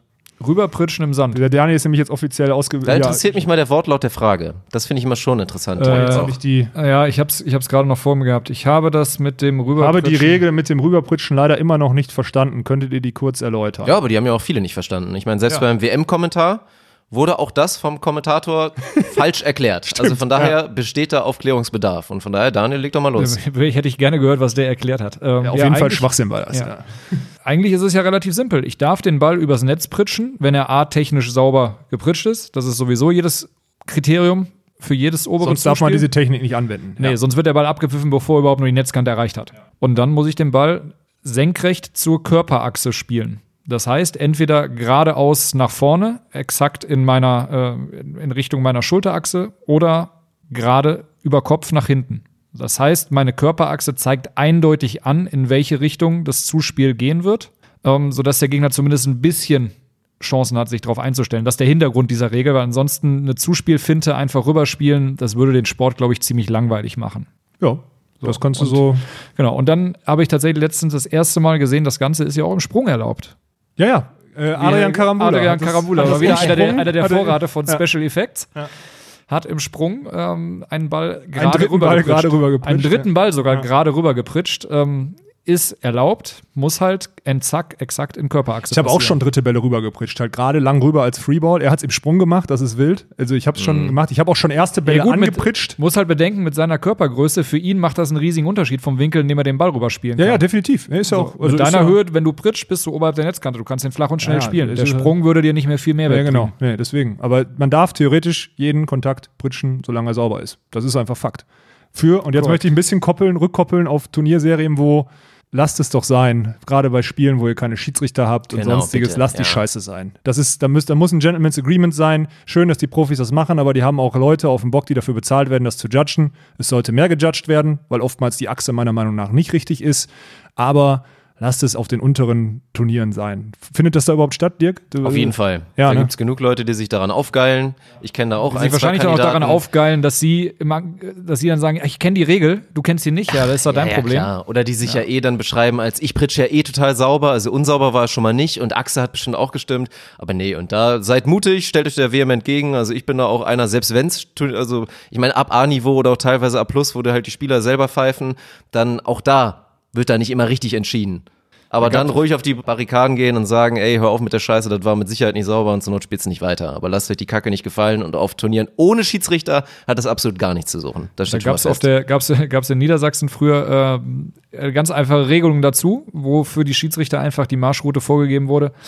Ähm, ich wette, keiner der Spieler spielt den Ball exakt mit 90 Grad rüber. Das sind immer 91 oder 89 Grad und damit ist es ein Fehler, deswegen pfeif's einfach immer ab. Ist okay. Kannst ja immer argumentieren als. Kannst du, kannst du im eigentlich, Zweifel, ich hab, du sagst, ja, ich habe da genau hingesehen, das waren 91 Grad. Was willst du als Spieler sagen? Nee, nee, ich hatte 90 im, im, im, im so vom, vom Feeling her hatte ich ein gutes ich Gefühl. hatte 90 im Urin. Ja. Nee. Also, Nein. ich habe, äh, wir wurden gefragt, ob es einen neuen Beachball in naher Zukunft gibt. Mikasa wollte schon für 2018 einen neuen Beachball äh, entwerfen. 2021 ist die erste Möglichkeit, wo es einen neuen Genau, geben jetzt könnte. wird's, also 2020 wird definitiv keiner neu released, das können wir schon mal sagen, weil die Olympia-Quali mit diesem offiziellen Spielball zu Ende gespielt werden muss. Ich rede von Mikasa. Molten hat aber jetzt erst einen neuen einen raus, muss man ja dazu sagen. Die werden jetzt noch nicht so schnell nachlegen und ich tippe, könnten, na- könnten nachlegen. Ja, aus könnten nachlegen, weil der Ball scheiße ist, das stimmt. Aber aus äh, Umsatzgründen sollte Mikasa 2021 einen Ball auf den Markt bringen und ich denke, das werden sie auch machen. So Spannend. Viel. Also Weil würde ich die tippen. große Frage ist ja dann natürlich wieder, wird nur die Farbe ein bisschen anders sein oder wird sich elementar was ändern? Boah, das ist eine gute, also so elementar wie beim letzten Mal, als der Ball geändert wurde, das glaube ich nicht, weil das war ja 2009, glaube ich, wurde er geändert. Das war, äh, das war schon massiv von dieser, von dieser Sommersonne-Strandkugel hin zu diesem flatternden Drecksviech, was wir da jetzt spielen, muss man einfach mal so sagen. Ich wäre auch ein viel, viel besserer Beachvolleyballer, wenn wir noch mit dem Alten spielen würden. Also, weil Annahme da leichter ist und Sprungaufschlag da bevorteilt wird. Und was kann den, ich nicht? Den ich kann, Unterschied siehst du ja immer. Das, Ja. Ist, das ist ja mein, mein Dilemma eigentlich als so ein Spieler, der genau dazwischen ist, der gerne Turniere spielen würde, wo mit Mikasa gespielt wird, aber halt meistens im WVV mit Molten spielt. Und das ist das genau die Sache. Jeder kann mit Molten gut annehmen. Die wenigsten können damit gut aufschlagen, weil im Zweifel musst du da richtig hart technisch sauber draufhauen. Von daher, ja, ist eine sehr interessante Geschichte. Und eigentlich würde ich auch nochmal gerne, weil ich die Story auch nochmal geil fand, dass wir das für eine Episode auch nochmal nacherzählen. Wirklich die große 2012 Olympia-Goldmedaillengeschichte, natürlich auch in Kombination mit dem Mastermind Hans Vogt im Hintergrund, der genau dieses Aufschlag, Team, ja. Brink Reckermann, darauf vorbereitet hat, den Aufschlag mit dem neuen Ball zu perfektionieren und damit jedes andere Team zu ficken. Ja, so kann man es ja, so kann man es ja sagen. Das war die Waffe, mit denen sie, äh, mit der sie gewonnen haben, ja. Was haben wir denn noch? Haben wir noch irgendwas Schönes? Wie heißt die Webseite, wo man die Spiele online finden kann? Ja, also entweder Wettanbieterseiten von den Vier-Sterne-Turnieren, diese Beach-Streams bei den Fünf-Sterne-Turnieren, die kosten Fünfer pro Woche, kann ich jedem empfehlen. Ihr könnt Ja, alle. Spiele. Und vor allem auch im Nachhinein. Man kann Kannst jetzt, glaube ich, noch, Ja. man könnte jetzt auch noch von den Majors 2018, könntest du das immer noch on demand alles nachgucken. Ja. Und da gibt es auch, kann ich schon mal sagen, Wege und Mittel, sich diese Clips dann auch eventuell noch auf den Rechner zu ziehen. also auch da ist man nicht, äh, ja, also das, das lohnt sich definitiv. Also für uns ist das jetzt überragend. Weil man da die ganzen Spiele immer noch konsumieren kann, gerade wenn man irgendwas analysieren möchte. Und das lohnt sich einfach, ey. Und ich habe es jetzt auch nochmal gemerkt. Ich habe wirklich von dem Gestart Major richtig gucken, konnte ich erst ab Freitag. Ab Freitagnachmittag, glaube ich. Aber selbst das hat sich sowas von gelohnt. Und auch da wieder geile Mentalität. Sir Arne Tegen. Am Sonntag haben wir uns zusammen hingesetzt und zusammen, ah nee, am Samstag, zusammen das Männerfinale geguckt. Weil wir, wir hatten eh so, wir machen das manchmal so Cyberdate. Fernbeziehung. Ist das geil? Mein Trauzeuge, mein bester Kumpel. Und wenn wir halt hier die Möglichkeit nicht haben, uns zu sehen, weil er nun mal auch in seinem Fulltime-Job eingebunden ist, dann sagen wir manchmal, ey, Donnerstagabend, wir beide, irgendwie Skype, was auch immer, und dann trinken wir vielleicht ein Bierchen zusammen und machen irgendwas Witziges. Und diesmal war es am Samstag, das Finale gucken. Und er dann, dann ging es darum, ja, wie gucken, wie machen wir das jetzt? Und meine ich so, ja, pff, kostet halt bei Beach Team 5 Und er direkt so, ja, ist mir wert. Ja, natürlich. Das ist halt die, ja, ist es ja ist es Pay-Per-View, das. 5 Euro Ja. für so ein geiles Finale. Gut, spannend war es letztendlich nicht. Aber Muss so trotzdem geil. Brauer Mewsen, Ja. aber es war trotzdem geil. Ja. Und genauso soll das sein. Cyberdate hatte ich tatsächlich ein einziges Mal. Und das sind, ist eine Geschichte, die ich nicht, die ich. Nein, nein, ganz, ganz, ganz, ganz. Sil- Irgendwann mal Silvester mit, du kennst ihn, Alex, Marcel Werzinger. Der war, wo war der denn dann? Der war zu Hause, ich war zu Hause und wir haben da irgendwie dann, keine Ahnung, weiß nicht, was es über ICQ oder sonst irgendwas war, haben wir dann äh, uns mit einem Bierchen dann online zugeprostet und ein frohes neues Jahr gewünscht. Hat total Potenzial. Du lachst jetzt darüber, aber das ist echt unterschätzt. Also könnt auch da mal gerne mal Rückmeldung bei. Ja, da, bei an der Insta Stelle, jetzt muss ich auch kurz, äh, Marcel Werzinger seines Zeichens hat auch eine glorreiche Frage gestellt. Ja, irgendwas mit Cevapcici. ne? Entschuld, Entschuldigung, haben Sie Cevapcici? Was für ein Scheiß. Fettes Schwein, ey. Kann man nicht anders sagen. Der denkt nur an Essen. Ich glaube, der hat einfach den Kanal verwechselt, wo er Ja, gerade die richtige auch, Frage der wollte gestellt Essen hat. bestellen, wahrscheinlich. ja, es sind so viele Fragen. Wie findet ihr die Bezahlung zwischen äh, von, also, weißt du, was mir auffällt durch die Fragen? Da sind echt viele auf Instagram, die diesen Podcast nicht hören. Weil da sind wirklich Fragen, die beantworten wir gefühlt jedes, jede. Ja, die beantworten wir dann aber auch jetzt nicht. Nein, aber es ist so witzig so. Was haltet ihr von Ja, der auch Bezahlung Fragen, von zu denen, wir schon, mal- und so? zu denen man länger ausholen muss, zu denen wir teilweise schon länger ausgeholt haben. Ja. Also da werde ich Ähm, gleich nochmal zu allen, werde ich gleich allen nochmal antworten, ihr müsst euch einfach mal Ja, unseren seht Podcast zu, ne? Genau. bin Würdest ja- du wieder zum Hallenvolleyball wechseln, lieber Alexander? Auch da hast du schon mal ein Statement ab Wenn ich irgendwann nicht mehr Profi-Beachvolleyball Haben wir schon gesagt, wir spielen irgendwann alle zusammen. Ü5, auf jeden Fall Senioren, auf jeden Ja. Fall. Vielleicht sogar noch ein bisschen vorher. Aber Daniel will ja immer noch ein bisschen mehr Halle spielen. Also, sobald ich nicht mehr Profi bin, will ich auf jeden Fall Hallenvolleyball. So einmal die Woche, einmal die Woche halbe Stunde kicken, Stunde 6 gegen 6, danach zwei Stunden Bier trinken und am Wochenende und am Wochenende mit sieben Mann zum Auswärtsspiel fahren, damit, wenn sie einer verletzt, einer noch kann und danach zwei Kisten Bier trinken. Haben wir, So, das nicht, ist, haben wir das nicht 2009 schon mal gemacht? ja, haben wir. Und damit sind wir Zweitligameister geworden. Aber dann sind wir irgendwann zu alt für den Scheiß. So, aber so in die Dann Richtung- kann ich auch wieder mitspielen irgendwann. Ja, sicher, dann Dirk Funk wird dann, und wir werden das dann auch schaffen. habt. Wir werden das dann auch schaffen, dass Dirk Funk dann immer, der ist ja nicht nur der König, das ist ja auch der Königstransfer auf dem Feld und nicht nur neben dem Feld. Ja. Dann werden wir nämlich zusehen, dass wir einen Zuspieler reinkriegen, wo wir uns den Spaß daraus machen, dass Dirk Funk immer so die letzten fünf Punkte des Satzes oder so machen muss, dann wird es richtig anstrengend für dich. Irgendwie schön Powerlob irgendwie angewichst, kriege ich immer noch hin. Oder zur Not Libero, ist scheißegal. ja, wichtig ist halt ein guter Zuspieler mit so einer Mannschaft. Wenn du einen schlechten Ja, Zuspieler gut, hast, wird es irgendwann, nicht mehr- Ja. irgendwann nicht mehr gut. Und Daniel guckt schon so gierig, nein, du spielst nicht zu. Ich spiele nicht zu. Verdammt. Es gibt ganz viele Sachen hier, ich finde das interessant. Aber man muss eins sagen, weil du jetzt auch abklemmen willst, weil Daniel Training geben muss in Düsseldorf. Ja. Ähm, ich werde da gleich noch weiter äh, bei Instagram auch äh, ein paar Antworten raushauen an die Fragen, die wirklich interessant waren, zu denen wir jetzt nicht gekommen sind. Das ist jetzt besser geworden als beim letzten QA. Wirklich, Dirk. Hört sich so an. Hört ja. sich so an. Niveau ist leicht gestiegen, finde ich gut. Ja. Können wir weiter drauf aufbauen. Gute Fragen sind immer willkommen, weil das ist eigentlich immer ein geiles Segment. Da müssen wir auch ein bisschen zusehen, dass es vielleicht noch ein bisschen was vorher kommt und nicht irgendwie eine Stunde vorher. Weil gerade, ich glaube, auch bei Instagram mit dieser Story-Funktion tendieren die Leute zu Scheißfragen. Die wenigsten geben sich da richtig Mühe. Also Mhm. Ja, wir vielleicht kriegen die Besten einem immer so samstags um 17 Uhr äh, kriegen. Ich habe letztens eine Nachricht von einem Teilnehmer von den Beachcamps, die ich ausrichte, gekriegt. Da waren sechs wirklich richtig gute Fragen drin. Ich habe ihnen die so kurz beantwortet, habe gesagt, die, zu denen können wir alle, zu allen diesen Fragen können wir eine einzelne Episode machen. Also, Und tatsächlich dran. jetzt auch wieder die fast besseren Fragen sind dann teilweise als doch als Nachricht gekommen, Ja, gar genau. nicht über den, Ja. über den, die über den Einladung Sticker. steht immer. Ihr könnt uns jeden Tag so eine Frage stellen. Im Hinterkopf natürlich, einfach mit dem Hintergedanken, dass die in der nächsten Episode drankommen würde. Weil gute Fragen werden es von mir aus immer gerne in die Episoden schaffen, so am Mhm. Ende. Außer die Episode ist halt so voll und wir sind so beschränkt zeitlich wie jetzt heute, weil Daniel wirklich jetzt nach Düsseldorf muss, Genau. um äh, Training zu geben für dieses Düsseldorfer Jugendprojekt. Genau, Finde ich, Sportstadt Düsseldorf. ja, geil. Finde ich gut, dass du das immer noch machst. Und, ich würde dann, auch gerne. und danach noch Beachzeit. so. Oh, Produktplatzierung. Was? Habe ich Beachzeit gesagt? Produktplatzierung. Entschuldigung, Dirk. Verdammte Scheiße. Nee, da komm, da muss man jetzt mal dazu sagen, die Jungs die, haben wurde, uns die wurde übrigens eben auch schon bei Sarah erwähnt. und wir haben jetzt wir mir. haben, Von dir. wir haben wirklich von den Jungs von Beachzeit haben wir auf der äh, im Anbetracht dieser Fanreise, die sie da bei der WM, wir haben acht Tage äh, Zimmer, Hotelzimmer in einem Vier-Sterne-Hotel gestellt kriegt, damit wir da diesen Live-Podcast machen und so weiter und so fort. Da kann man ruhig noch zwei, dreimal sagen, dass es ein guter Camp-Anbieter ist. So, fertig. Auf jeden Fall. Ich mache da nicht Ja. ohne Grund seit Jahren mit, Daniel auch.